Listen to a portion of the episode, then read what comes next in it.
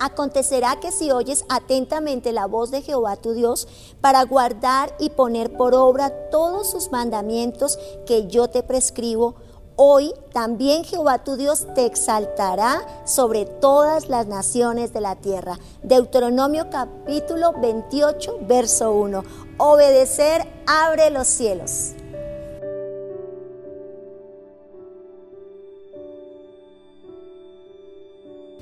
La diferencia entre la Biblia y cualquier otro libro es que ella nos ayuda a relacionarnos con ella, con Dios. Y ella llega a puntos y momentos en nuestra vida de transformación. Hay libros muy, muy buenos, muy educativos, mucha información, excelentes. Pero la Biblia tiene poder de transformación.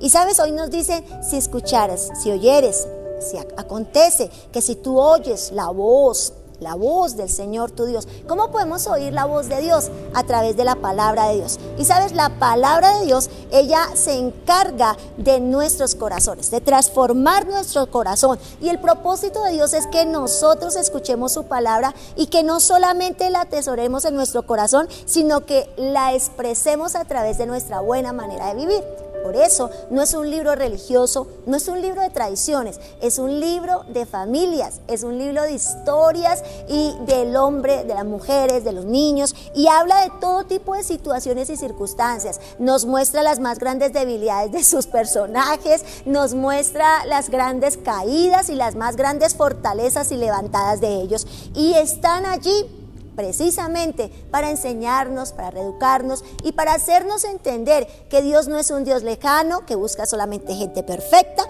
No, no, no, no, no, sino que Dios es un Dios muy cercano en el cual clasificamos todos nosotros. El propósito de Dios es que lo escuchemos, que escuchemos su palabra. El propósito de Dios es que llevemos su palabra a nuestro corazón, que corrijamos nuestra vida, que vayamos, como dice la Biblia, como la aurora de la mañana, de aumento en aumento, en un crecimiento eh, total, a diario, permanente, caminar en sus promesas, en sus palabras, apersonarnos de su promesa y direccionarnos en su palabra, confesar con el dicho de nuestra boca sus palabras. Por eso dice que Él cambia el dicho de nuestra boca de amargura, de dolor, de resentimiento y pone palabras dulces y suaves. Su palabra es tan bella porque ella puede producir en nosotros un cambio constante, permanente entonces viene la parte B, entonces acontecerá que si tú oyes y pones por obra, o sea, no solo lo lees, lo escuchas, sino que obedeces, entonces ahí está, ahí está lo que sucede.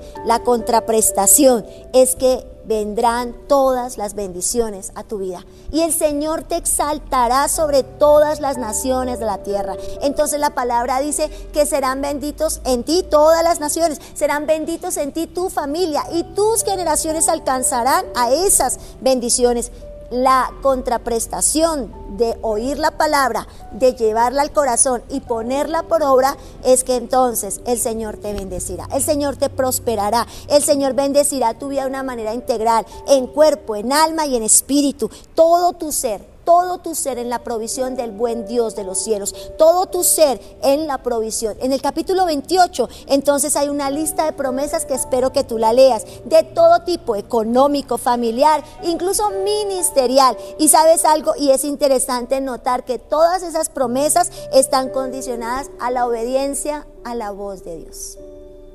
La Biblia no es un libro de restricciones, la Biblia es un libro de crecimiento, de transformación y es un libro para obedecerlo. Así que hoy espero que oremos juntos para que Dios nos dé el querer como el hacer y nosotros obedientemente accionemos su palabra.